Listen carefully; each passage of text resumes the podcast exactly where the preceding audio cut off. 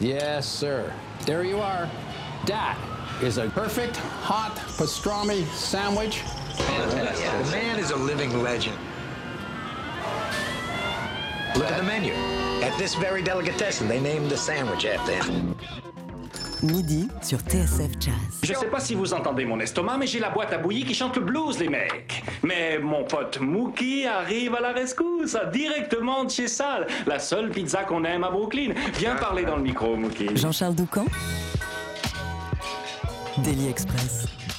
À 91 ans, Martial Solal avait décidé de ne plus enregistrer, mais le producteur Jean-Marie Salani l'a convaincu de reprendre le chemin des studios, le temps d'une session totalement improvisée, basée sur un tirage au sort. Le jour de la session, 52 petits papiers étaient pliés dans un chapeau. Dans chacun d'eux était inscrit un nom ou un souvenir lié au parcours du pianiste, et euh, il devait ensuite transformer ce mot en improvisation. Le résultat s'intitule Histoires improvisées et au fil des plages se dessine un portrait musical de Martial Solal, de son enfance à Alger à son arrivée à Paris en février 1950 en passant par sa collaboration avec Django Reinhardt. C'est un projet dont il va célébrer la sortie demain soir Salgavo où il s'est produit pour la toute première fois en 1962.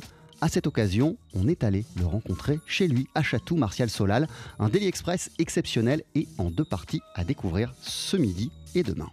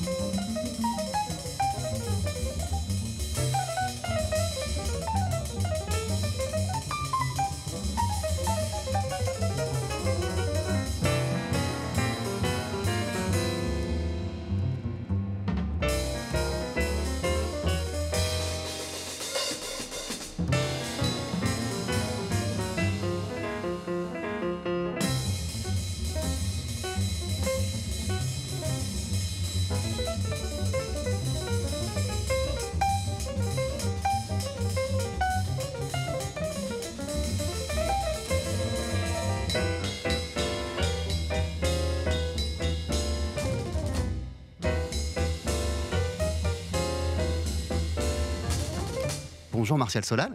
Bonjour, bonjour à DSF. Dans votre autobiographie, Ma vie sur un tabouret, vous écrivez qu'il existe deux sortes de pianistes, euh, deux catégories. La première, c'est euh, le pianiste qui euh, interprète une partition apprise par cœur et qu'il connaît dans les moindres détails. La deuxième catégorie de pianistes, eh bien, c'est celle de ceux qui essayent d'inventer leur texte. Qu'est-ce qui vous a immédiatement donné envie d'appartenir à la deuxième catégorie? Peut-être parce qu'appartenir à la première était trop difficile. Quand, j'ai commencé à faire du piano à 6 ans, j'imaginais pas d'ailleurs que j'allais être pianiste et que j'allais me heurter à tant de difficultés parce que le piano c'est quand même un instrument tragique. on n'en finit plus d'apprendre tous les jours. Donc, euh, j'ai commencé par la, catégorie numéro un, comme tous les enfants. J'avais un professeur. Le jazz n'existait pour ainsi dire pas quand j'ai commencé. Donc, il n'y avait pas de mérite à commencer par, par Mozart. C'était dans l'ordre des choses. Mais ce que j'ai voulu dire quand j'ai écrit la, la phrase que vous citez, c'est que un pianiste de jazz se doit, se doit de connaître la musique classique pour avoir dans les doigts les œuvres, les difficultés qui lui permettront de résoudre ses, improvisations sans trop de problèmes, grâce à une certaine maturité des doigts, une certaine technique. Par contre, le pianiste classique, lui, a d'autres problèmes. Il est comme un, comédien qui doit se souvenir de son texte parfaitement. Il, il peut l'interpréter, mais à la virgule près, il faut que ce soit fidèle pianiste de jazz a toute liberté pour inventer un texte. Alors ce texte, selon son talent, est peut-être génial ou nul. Il y a tout, les, tous l'éventail, des, toute l'échelle des valeurs existe en jazz. En musique classique, on se réfère toujours à l'officiel, c'est-à-dire la partition écrite. Donc, moi, ce que je pense, c'est que c'est plus difficile, peut-être, d'être un vrai grand pianiste de jazz que d'être un pianiste classique parce que il faut, quand on est pianiste de jazz, il faut aussi posséder le répertoire classique. Pas au point de pouvoir le jouer en public parce qu'on n'a pas perdu de temps à fignoler les détails. Ce qui compte, c'est la richesse, le vocabulaire qu'on engrange quand on, quand on apprend tout ce, qui tout ce qui existe dans la musique. Il n'y a pas de de s'en priver. Voilà, c'est à peu près ça ma définition. En tout cas, la deuxième catégorie, celle de ceux qui inventent leur partition, euh, c'est euh, une catégorie qui peut apparaître au départ, lorsqu'on se plonge dans la musique, euh, plus excitante, plus attirante. Est-ce que ça a été le cas en ce qui vous concerne? Oui, moi, j'avais 15-14 ans quand j'ai découvert le jazz. Pour moi, c'était un saut dans, dans la liberté, dans, entre guillemets, la facilité aussi. Parce que se, se à la partition avec l'observation des moindres nuances, sans erreur autorisée, tout ça, c'était très difficile. Alors à 14 ans, j'ai entendu des musiciens qui, qui jouaient un air, des airs que je connais avec des, des variations, de, des, ajouts de notes, des remplacements de notes par d'autres, tout ça n'avait pas grande importance. Pour moi, c'était, on avait droit, ah, on a fait droit de faire ça. Et ça, c'est quoi cette musique? Ben, Il paraît que c'est du jazz. Ah, le jazz, c'est génial. Alors voilà, ça m'a passionné. Mais quelques années après, après d'être devenu, devenu, musicien de jazz, je me suis rendu compte que pour être un vrai bon musicien de jazz, il fallait en passer par, par des études sérieuses. C'est un peu comme si vous écrivez une petite nouvelle dans un journal de province et tous vos amis, tous vos amis disent Ah ben c'est formidable cette idée. Puis après, vous vous apercevez qu'il y a eu quelques auteurs avant qu'il ne faudrait pas complètement ignorer.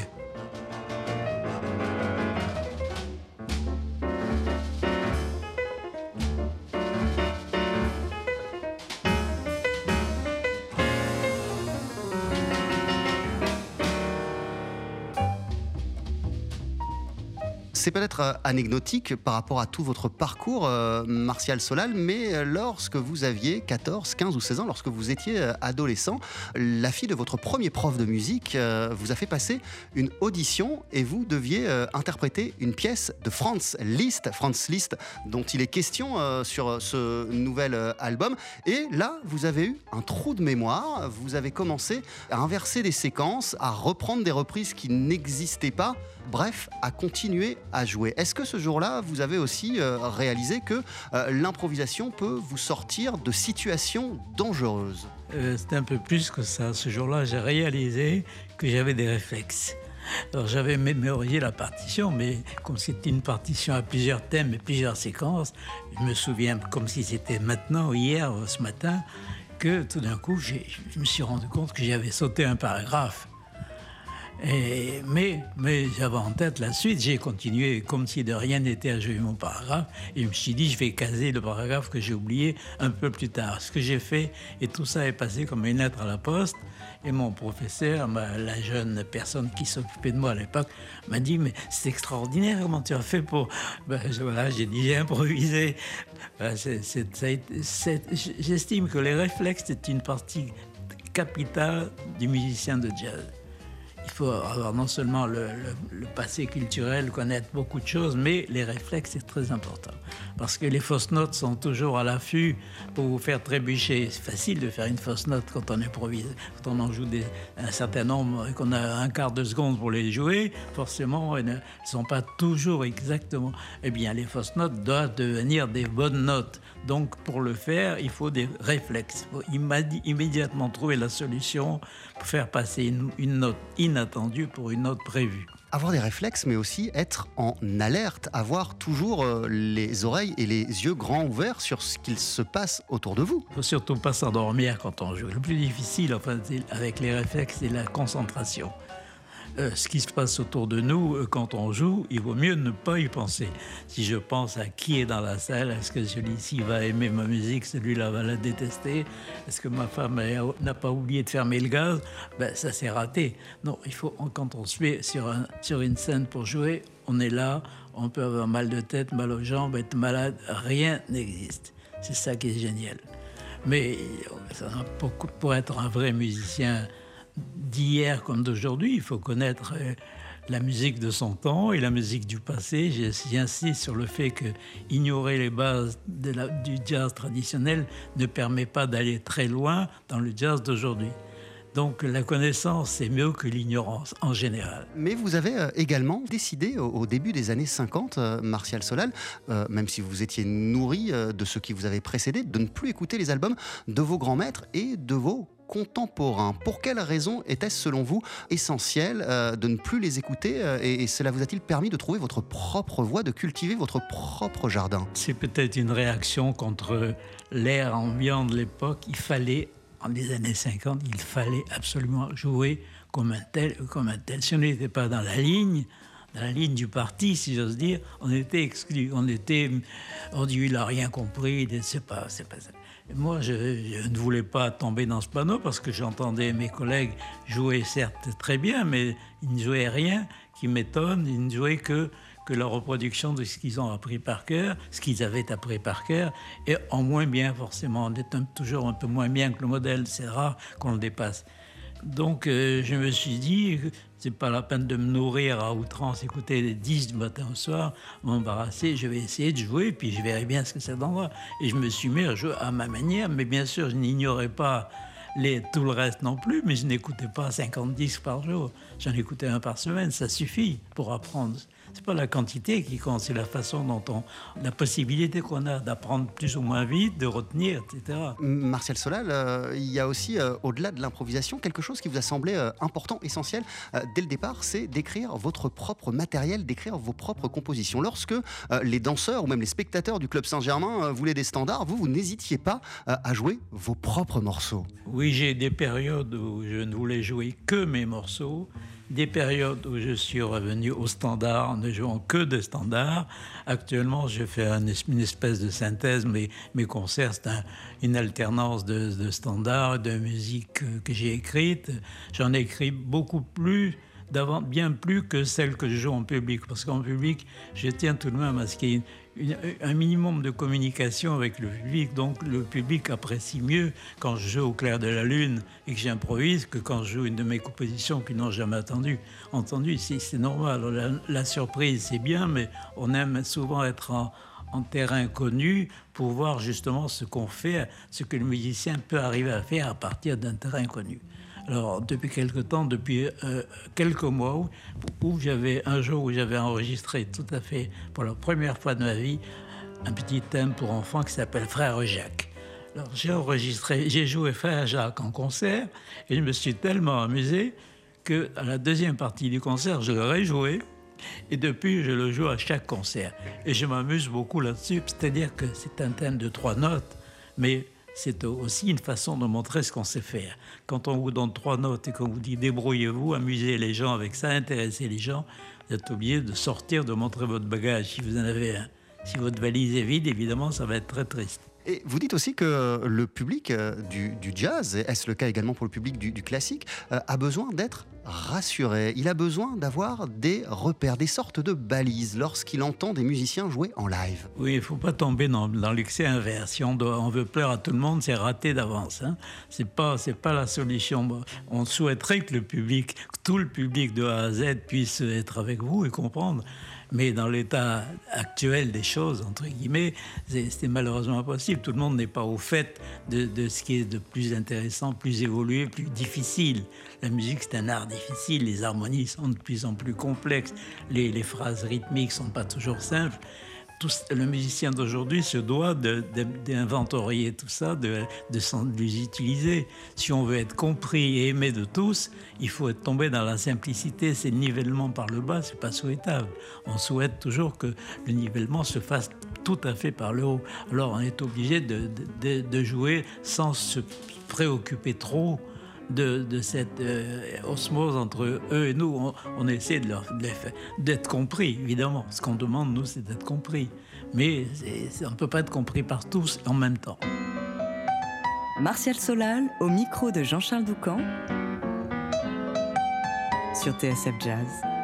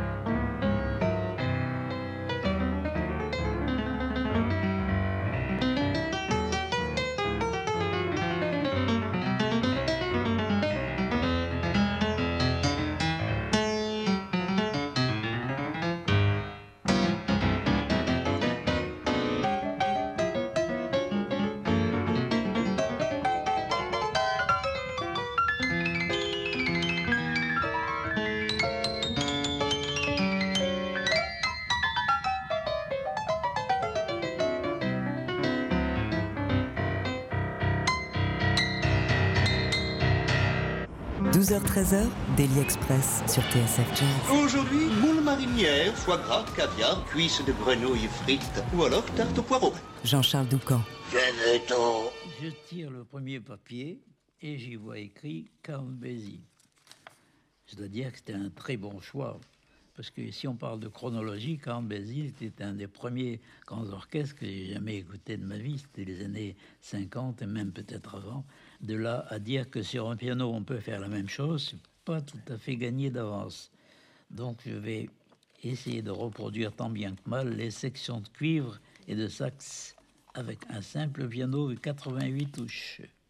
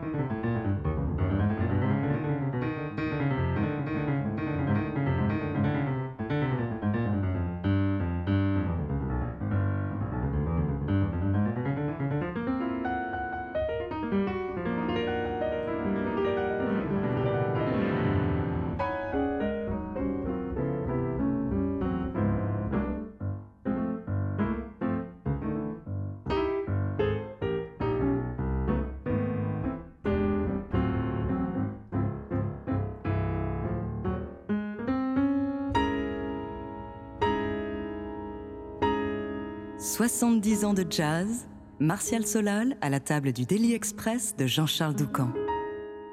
Votre nouvel album, ce sont des histoires improvisées. C'est Jean-Marie Salani euh, qui est venu vous voir et qui vous a proposé de mettre plusieurs bouts de papier dans un chapeau. Vous a demandé euh, de tirer un petit papier, de l'ouvrir et de créer une improvisation à partir du mot ou du nom qui était inscrit sur euh, le papier. Vous avez accepté et vous avez tenu euh, à faire une petite explication de texte avant de vous mettre euh, à jouer.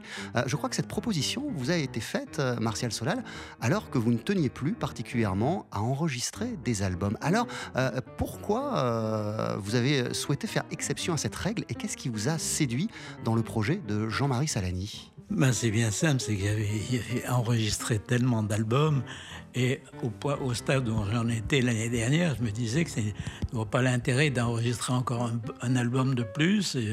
J'ai des concerts à venir, les, gens qui veulent m'écouter peuvent venir, c'est plus agréable le direct que, que le ressasser. Et, et l'idée de Salani était tout à fait autre chose. D'abord, je n'avais pas de répertoire à préparer, aucune, aucun préavis, aucune préméditation. C'est ça qui m'a séduit. Et je me suis fait euh, violence en disant je ne vais jouer qu'une heure de temps, une seule prise, quoi qu'il arrive. Je ne savais pas du tout ce, à quoi je ce, à quoi j'étais. euh, Jean-Marie Salemi m'avait préparé. La seule chose qu'il avait faite avant, c'était de me dire comment s'appelle ton fils, ta fille? Alors donc il y avait dans les petits bouts de papier, il y avait le nom de, de ma fille, de mon fils, de ma petite fille, tout ça, de ma femme évidemment.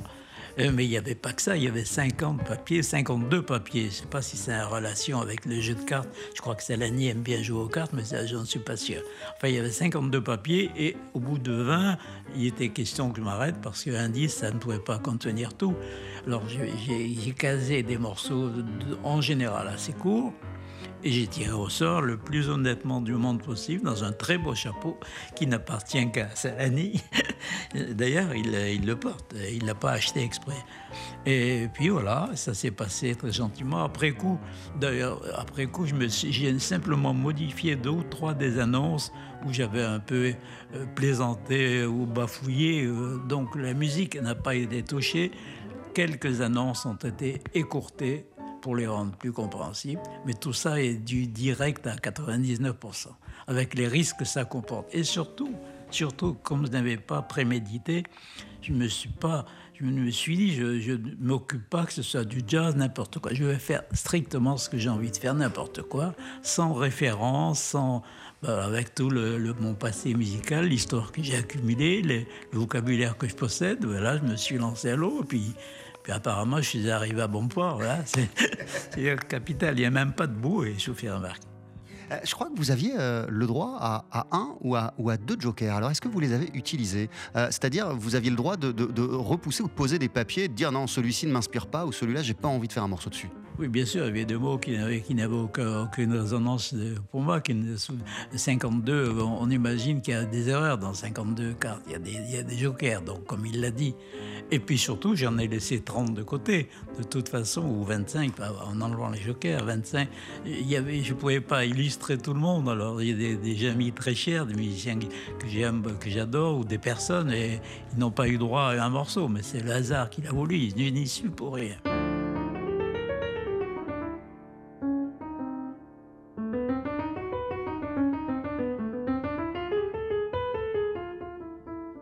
Martial Solal au micro de Jean-Charles Doucan sur TSF Jazz.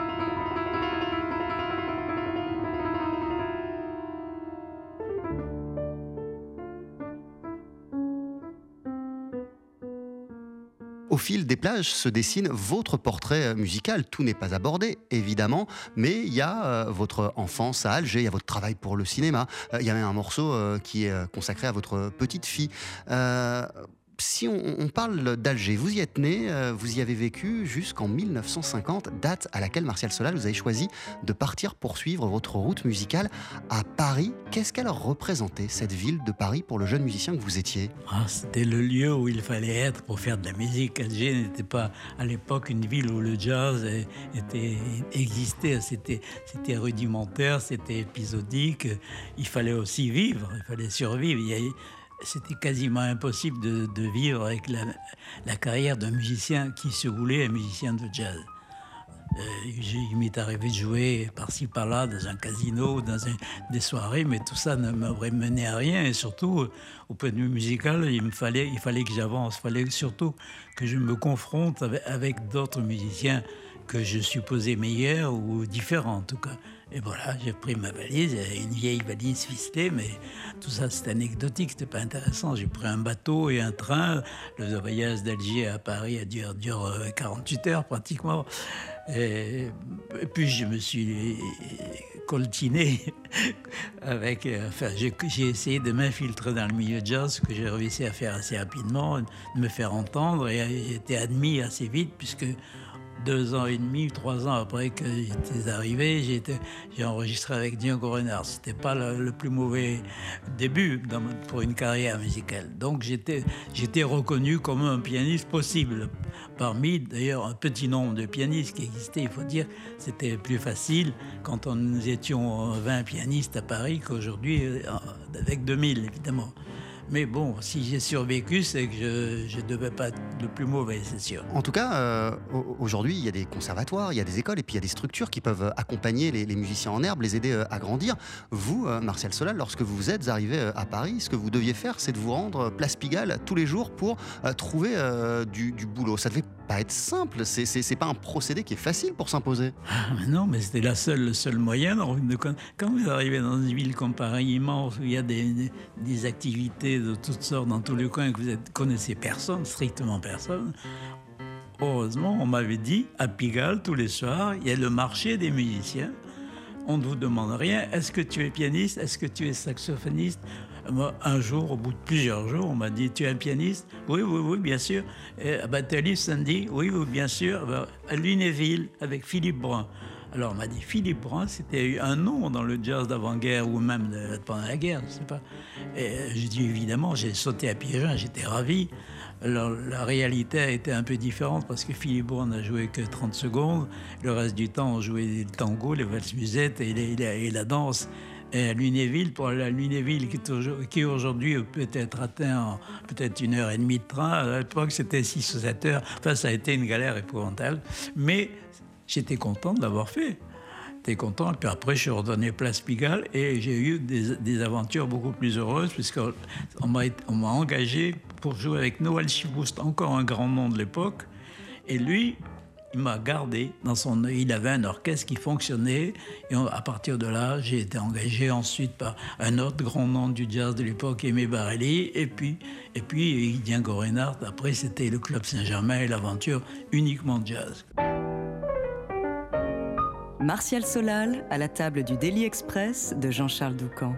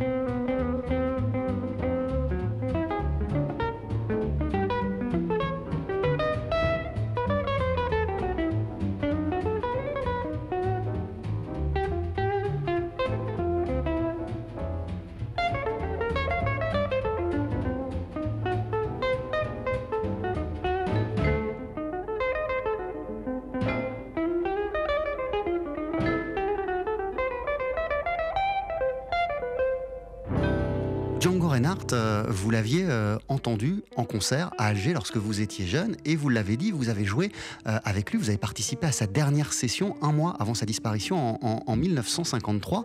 Il y a un papier dans le chapeau de Jean-Marie Salani sur lequel était inscrit le mot guitariste que vous avez tiré et pour lequel vous avez créé une improvisation. Vous l'avez dédié ce morceau à, à Django Reinhardt. Qu'est-ce qu'il avait de plus que les autres, ce musicien, pour vous? Et qu'avait-il de si attirant Vous avez plein de points communs avec euh, Django Reinhardt d'ailleurs. Django avait une façon spéciale de jouer, elle était la sienne. Et moi j'ai toujours aimé les modèles plutôt que les, copies. et puis c'était le, plus grand nom à l'époque en France, alors que moi j'étais un débutant absolu et j'étais plutôt dans mes petits souliers pendant cette, cette séance. Mais Django m'avait repéré parce que j'avais joué déjà au Blue Note ou au Club Saint-Germain. Il avait dû m'entendre. S'il m'engageait, c'est qu'il me connaissait. C'était pas pour, me faire plaisir, évidemment.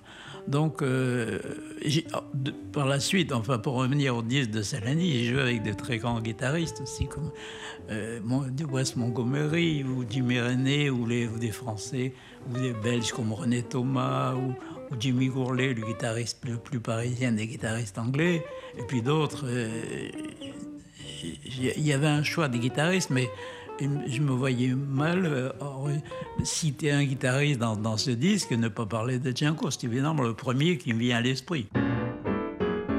Martial Solal, à la table du Daily Express de Jean-Charles Doucan.